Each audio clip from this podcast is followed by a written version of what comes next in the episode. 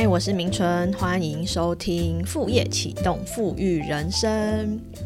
今天的节目要来跟你聊一聊，这个也是我很常去演讲的时候会有同学问到的问题。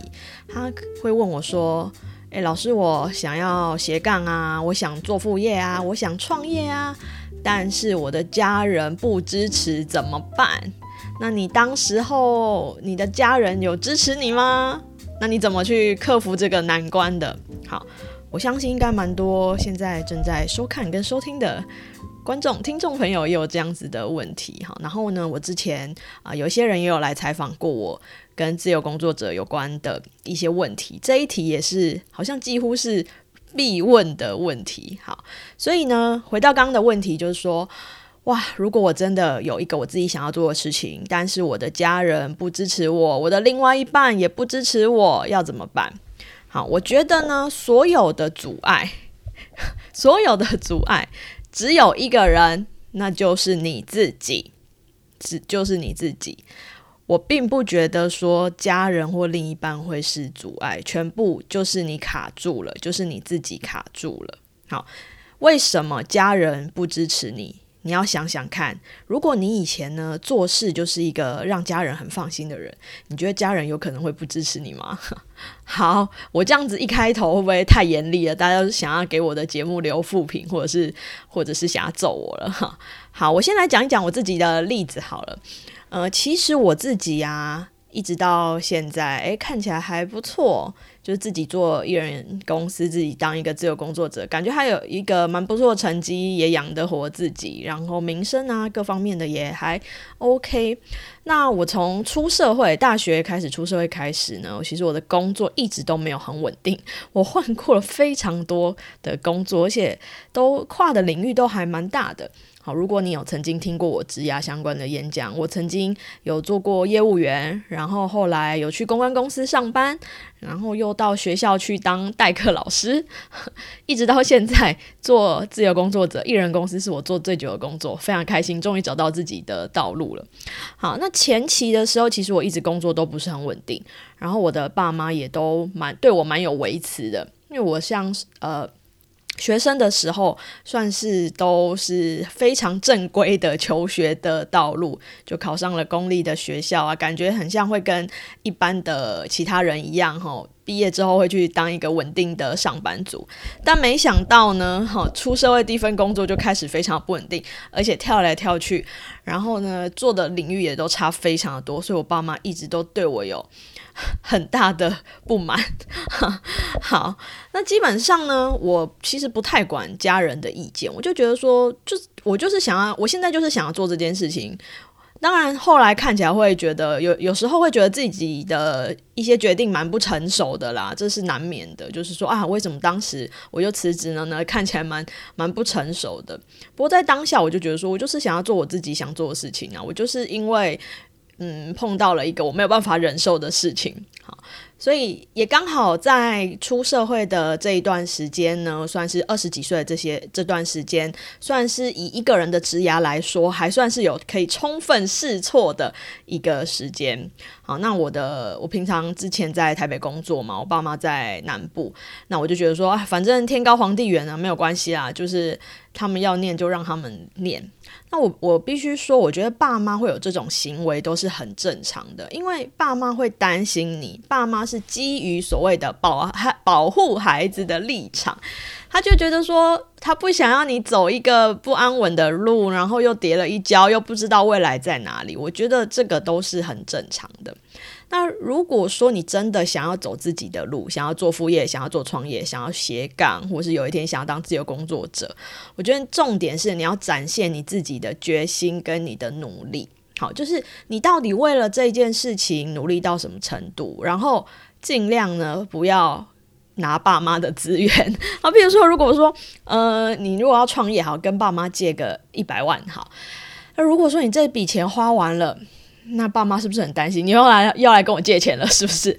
好，所以我觉得基本上靠自己的力量哈，然后展现你自己的决心跟努力，有一天。如果你真的做出成果来了，当然到那一天，你的爸妈就不会再念你了。所以，一个衡量的指标很重要。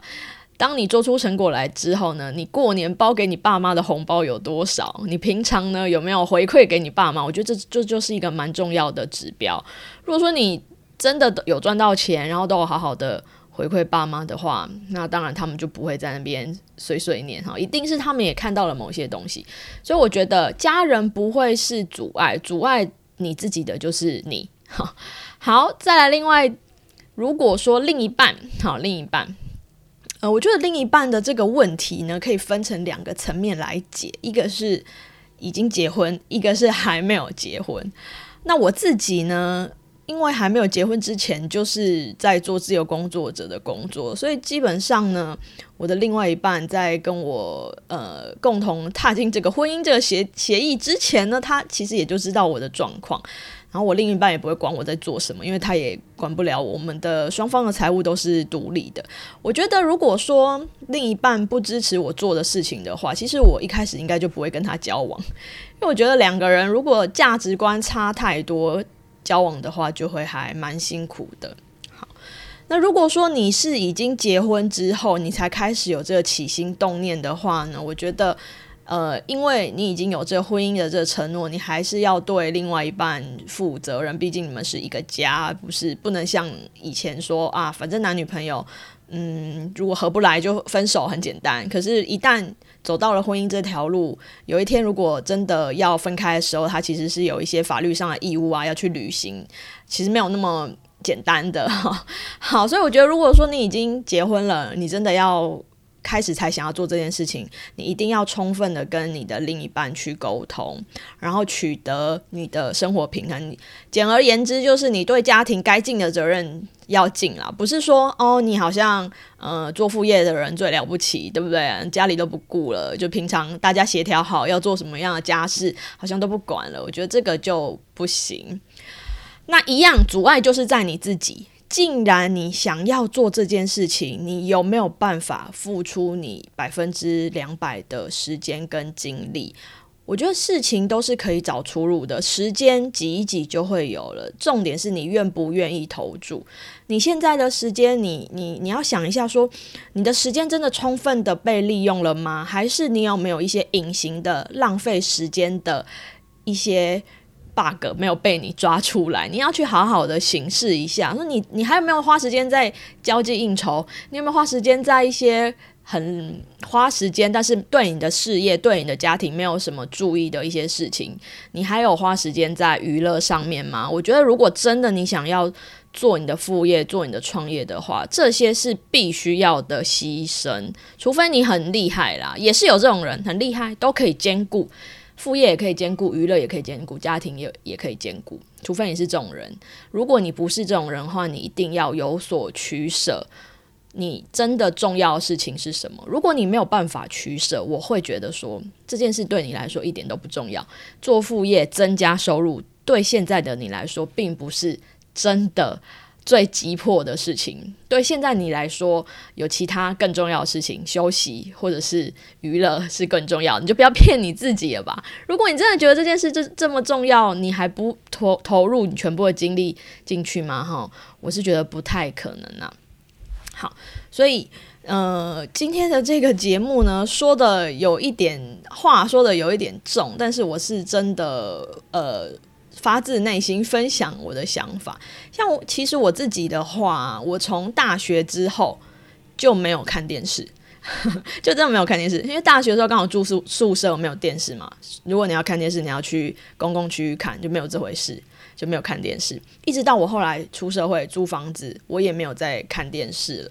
所以一直到现在，我结婚之后，我们家也完全没有电视。所以像我就舍弃了娱乐时间。那我也一直在思考，说还有没有什么事情是我觉得利用起来没有那么有效率的，我可以做更有效率的事情。我也一直在思考。其实我也不是什么圣人，但是我一直永远会想说，可以怎么样再让我的。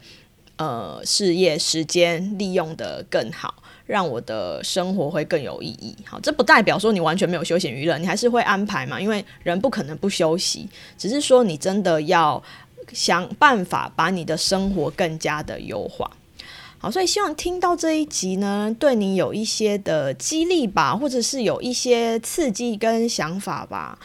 好，你有没有办法再找出更好的方法去跟你身边的人沟通？然后不要把你觉得不顺的事情都推到 身边的人的身上，哈，他们只是你心里的代罪羔羊而已。其实，其实最重要、最重要的就是你自己。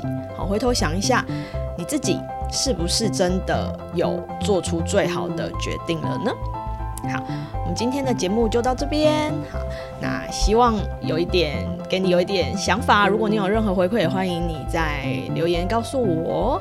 好，那我们之后会再跟大家分享更多精彩的节目内容。那我们下次见喽，拜拜。Thank you.